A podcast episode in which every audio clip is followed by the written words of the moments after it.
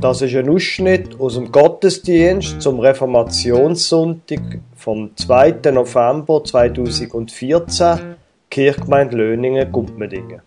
Sie hören, statt einer Lesung, einen Ausschnitt aus der Reformationsgeschichte von Schaffhausen und anschließend Predigt vom Pfarrer Lukas Huber über Philippo 2, 12 bis 13.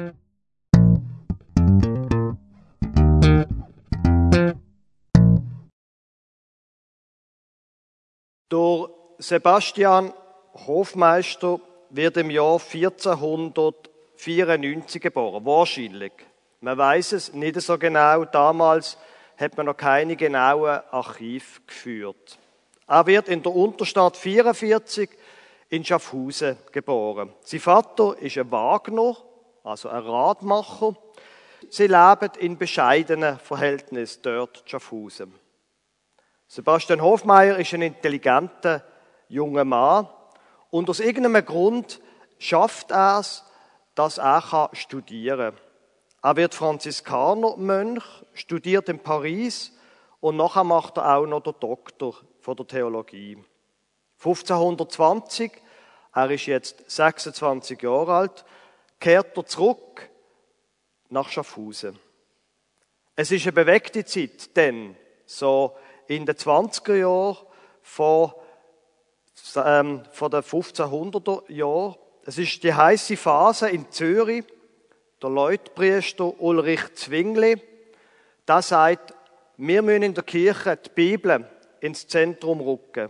Nicht die alten überkommenen Lehrsätze von der Dogmatik, von der Kirche, damals hat es ja nur die katholische Kirche gegeben, sondern es soll um die Bibel gehen in den Predigten und um nichts anderes. Und, sagt der Zwingli, alle kirchlichen Gebrüche muss man mit der Bibel können begründen, sonst soll man sie abschaffen. Ein spezieller Dorn im Auge sind ihm die vielen Wallfahrten gesehen und der Ablass. Alles, wo religiöse Leistung bedeutet, wo man mit einer religiösen Leistung Zeit im Fegfeuer, wenn man einmal gestorben ist, sollte verkürzen.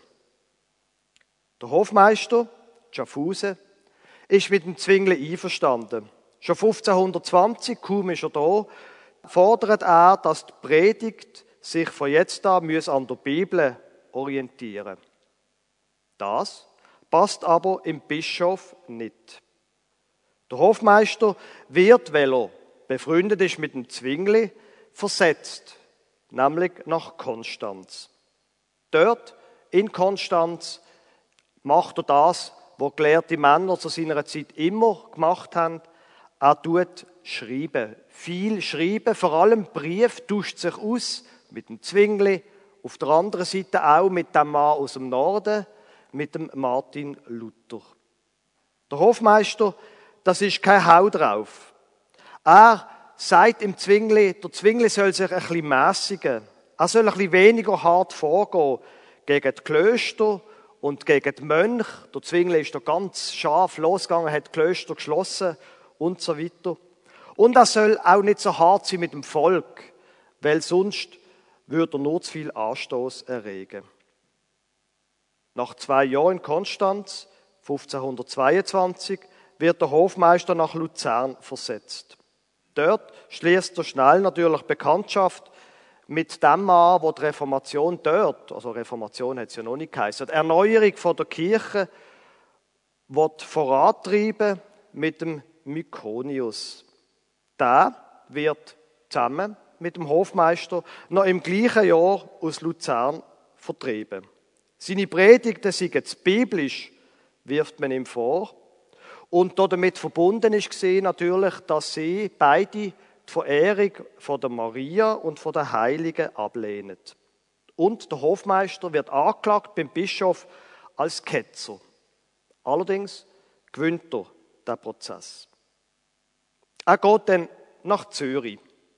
Und von dort geht er dann wieder zurück nach Schaffhausen. Der Zwingli hat ihn zwar gern behalten in Zürich, aber Schaffhausen ist halt seine Heimat. Der Hofmeister ist trotz allem ziemlich konsequent. In der Bibel findet er nichts von einem Pflichtzölibat, darum heiratet er. Seine Frau und er haben vier Kinder zusammen. In Schaffhausen, wo er zurückkehrt, dort gibt es schon andere Leute, die die Gedanken von diesen Leuten, Luther, Zwingli und so weiter, die diesen Gedanken anhängen.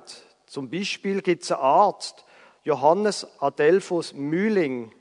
Der ist ab 1514 in Schaffhausen und der fördert die Übersetzung von der Bibel in die Volkssprache. Sie wissen wahrscheinlich, die erste große und wichtige und wirkmächtige Bibel ist die geworden vom Luther 1521, wo mit dem, dass er die Bibeln übersetzt hat, auch gleichzeitig unsere hochdeutsche Sprache geschaffen hat. Vorher hat es nur einfach Dialekt gegeben. Aber jetzt hat man eine Bibel in einer Sprache, wo dann eben zum Hochdeutsch, zum Schriftdeutsch geworden ist. In Schaffhausen ist wie an anderen Orten, Politik und Kirche sind sehr nah verbandelt. Die Politik in Schaffhausen lässt sich nicht ganz, wirklich so direkt ganz vom Hofmeister überzeugen. Die Schaffhauser rufen darum im Jahr 1523 der Erasmus Ritter aus Bayern als Verteidiger vom alten Glauben nach Schaffhausen. Er soll im Hofmeister Paroli bieten und da, da studiert jetzt die Bibel, zum der Hofmeister können widerlegen. Nur leider kommt er wegen dieser Literatur, wegen dieser Lektüre selber zu reformierten Auffassungen.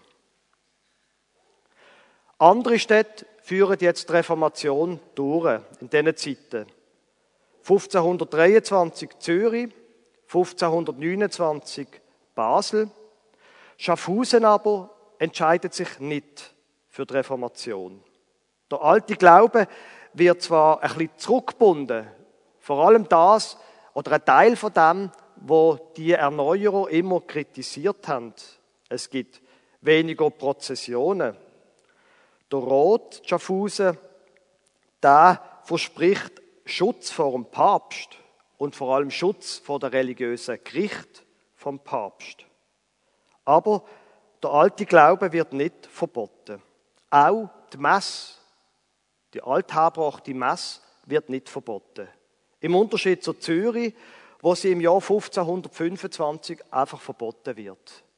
Es ist in Zürich verboten, eine katholische, eine alte Messe mitzufeiern und zu lesen.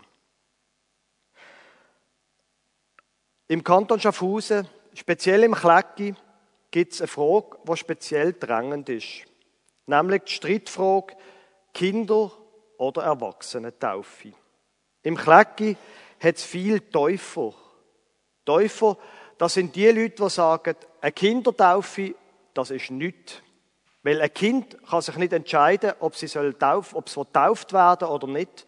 Eine Kindertaufe gilt nicht. Und darum müssen sich die, die glauben, als Erwachsene nochmal taufen. Täufer im Klecki versuchen jetzt, der Hofmeister auf, seine, auf ihre Seite zu ziehen. Aber die Täufer sind nicht die einzige Herausforderung von ihm. Er wird nämlich in einen politischen Strudel hineingezogen. Im Klecki gibt es nämlich einen Aufstand von den Rebleuten.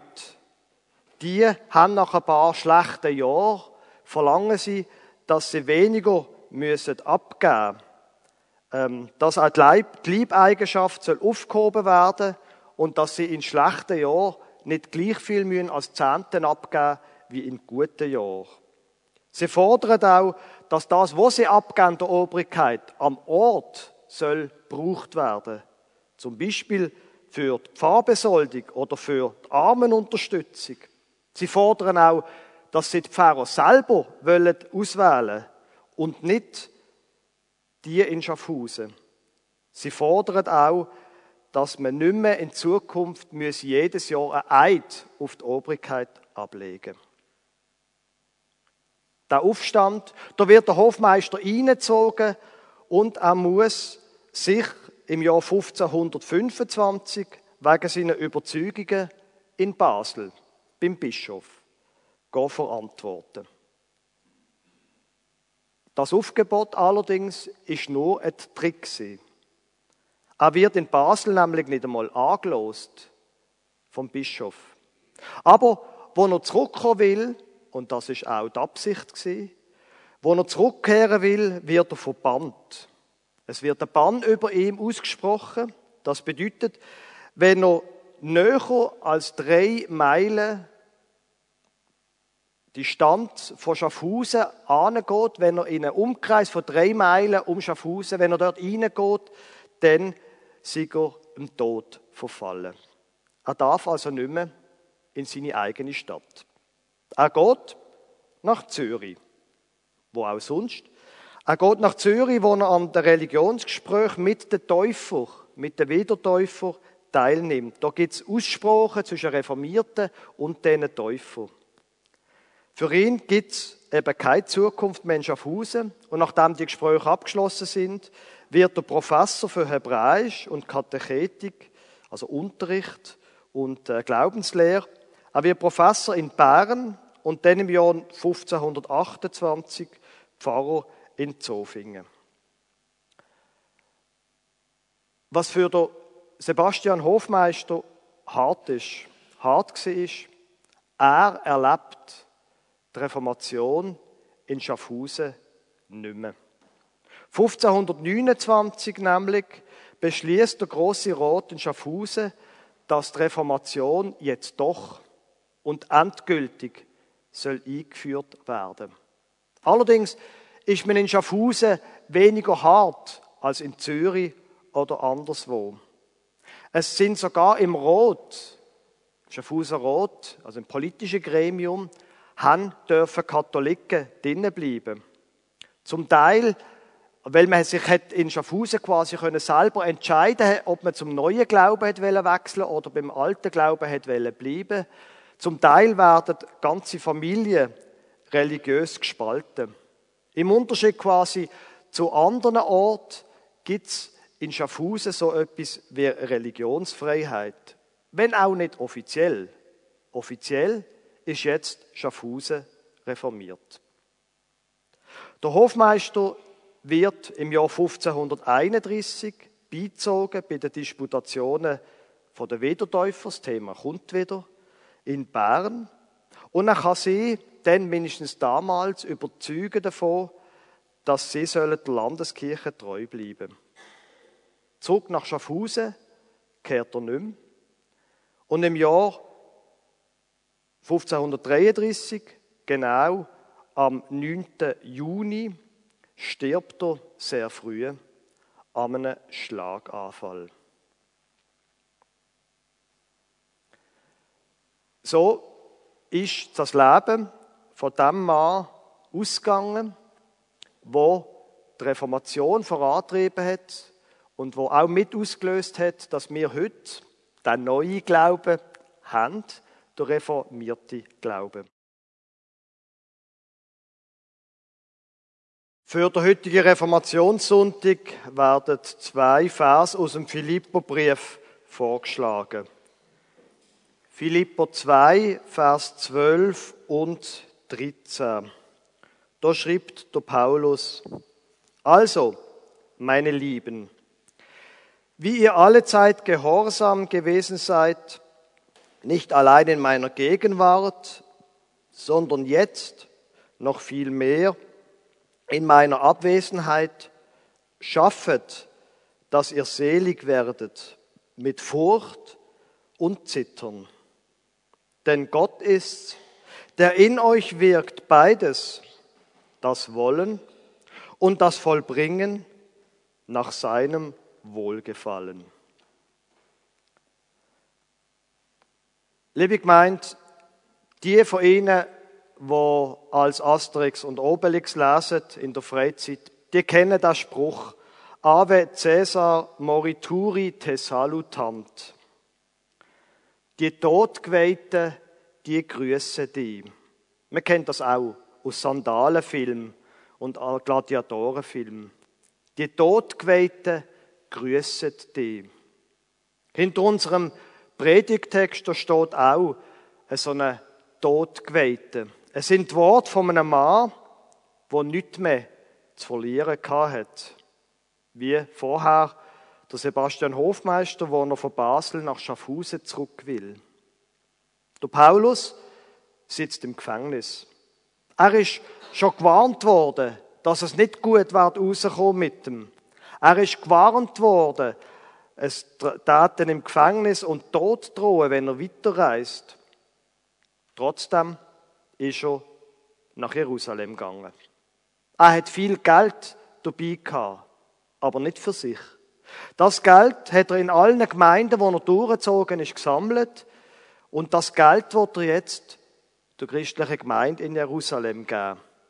Die Gemeinde ist komplett verarmt, weil sie sich ganz investiert hat in Menschen, weil sie sich auch ganz investiert haben in die Leute und ihre finanziellen Nöte. Wo er das Geld überbracht hat, wird der Paulus von Leuten gesichtet, wo ihn gehasst haben, seitdem er von Jesus erzählt. Es gibt einen riesigen Tumult. Der Paulus wird gefangen genommen. Um ein Haar wird er an Ort und Stelle gelüncht. So etwas können natürlich die Römer nicht zulassen, dass da einfach einer umgebracht wird, ohne dass sie das befehlen. Und die römischen Besatzer können nur mit Mühe und Not ihre Machthoheit verteidigen und der Paulus in Schutzhaft nehmen. Ein paar Jahrhunderte später ist ja, wenn Sie Geschichte kennen, auch im Martin Luther so gegangen.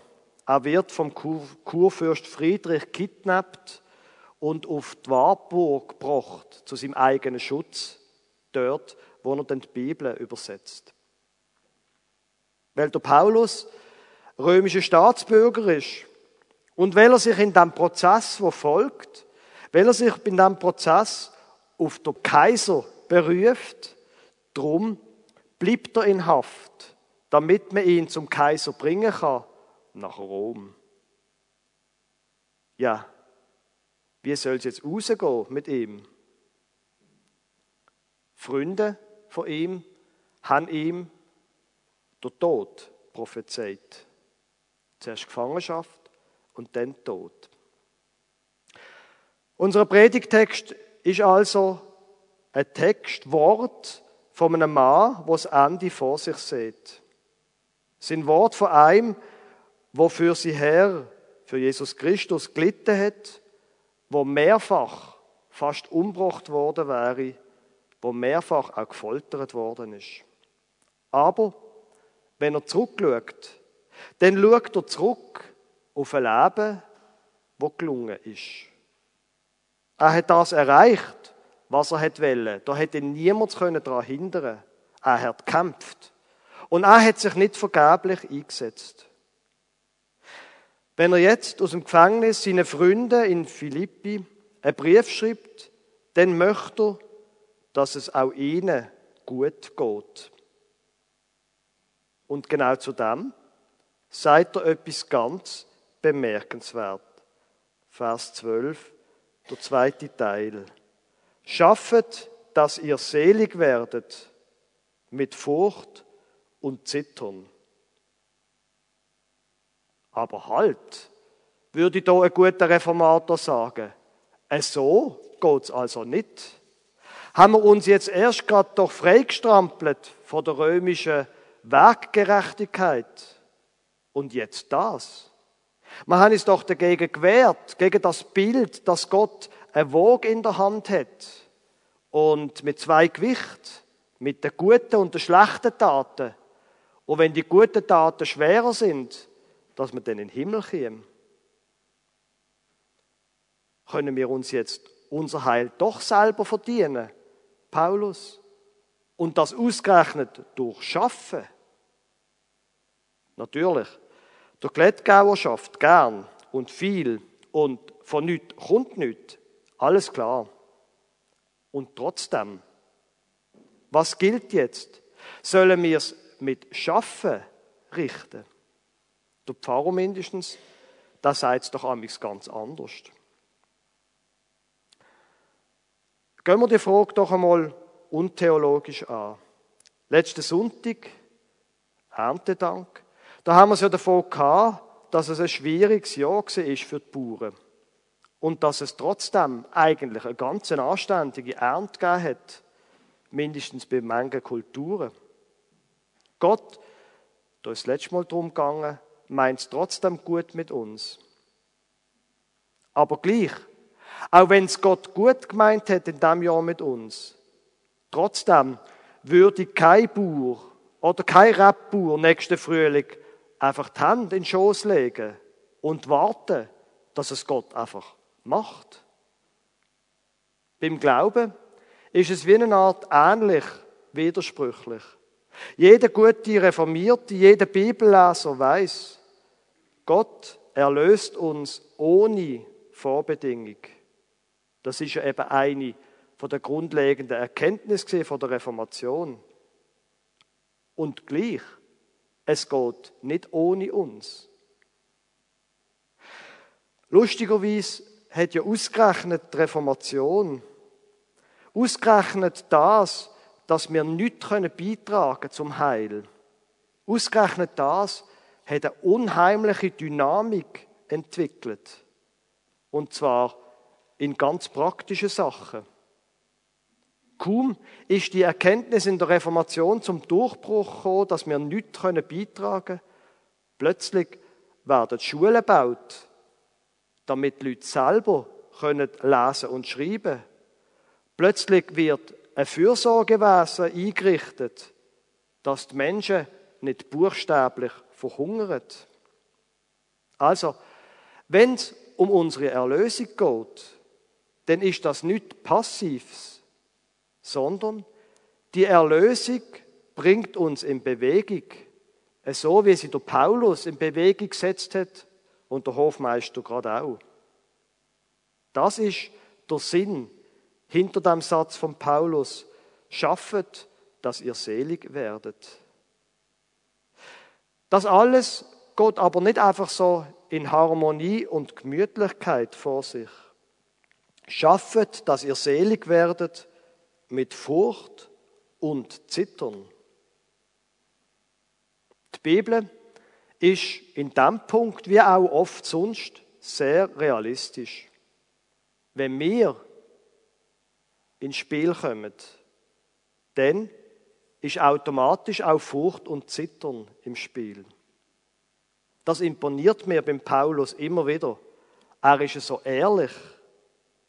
Unsere Angst wird nicht verleugnet, sondern ernst genommen. Bis wir bei Gott sind, ist unser Leben von Furcht und Zittern bedroht. Der Paulus, das bin ich sicher, hat auch mit Furcht und Zittern in seine Zukunft geschaut. Auch wenn er genau gewusst hat, was er tut und was das Risiko ist. Ja, und jetzt, wo er da seinem Schreiber diktiert, der, wo das, die Briefe aufschreibt, wo er das diktiert hat vom, von Furcht und Zittern, stelle ich mir vor, da lehnt sich der Paulus zurück. Er denkt nochmal an all seine Narben und seine Schmerzen, die er immer noch hat. Und er denkt an alles, was er erlitten und erreicht hat und denkt, nein, das ist noch nicht alles, was es zu sagen gibt. Da gibt es nochmal so etwas scheinbar Widersprüchliches in meinem Leben. Und dann diktiert er weiter. Denn Gott ist's, der in euch wirkt, beides das Wollen und das Vollbringen nach seinem Wohlgefallen. Hinter der Arbeit, hinter der Angst, hinter allem seht ihr Gott. Und da macht alles, schreibt er jetzt, das Welle und aus Tun, das Vollbringen. Los, sagt er zu seinem Schreiber, stelle ich mir vor. Das musst du jetzt nicht unbedingt aufschreiben. Aber, gell, wenn ich einmal getötet wird, dann schau dafür, dass keine Lobreden an meinem Grab geredet werden. Nein, nein, nur das nicht bitte, gell? Sorgst dafür. lobet lieber Gott für das, was er an mir da hat. So ungefähr muss es gesehen sein damals. So geht aber nicht nur im Paulus, so habe ich es schon von vielen älteren Leuten gehört. Ach, Herr Pfarrer, es ist schon viel Arbeit gewesen. Aber wissen Sie, Gott hat es gelingen lassen. Die Erkenntnis, dass es Gott schon richten wird und ich bleibe dran an meiner Arbeit, die Erkenntnis, glaube ich, die gibt ein gutes Alter. Zurückschauen auf ein Leben voller Arbeit, voll von Kämpfen und dann können sagen, Gott hat in meinem Leben gewirkt und es ist gut rausgekommen. Das ist ein gutes Alter. Es ist kein Zufall, dass der Paulus die Vers formuliert mit dem Tod vor Augen. Gott wirkt an uns. Das gilt für uns, egal in was für einer Situation wir stehen, ob wir alt sind oder jung. Schaffet, dass ihr selig werdet. Es ist Arbeit. Und Furcht und Zittern, die werden von allein kommen. Da müssen wir nicht dafür sorgen. Aber immer das im Auge behalten. Gott wirkt beides, das Wellen und das Vollbringen. Das macht, dass es gut rauskommt. Amen.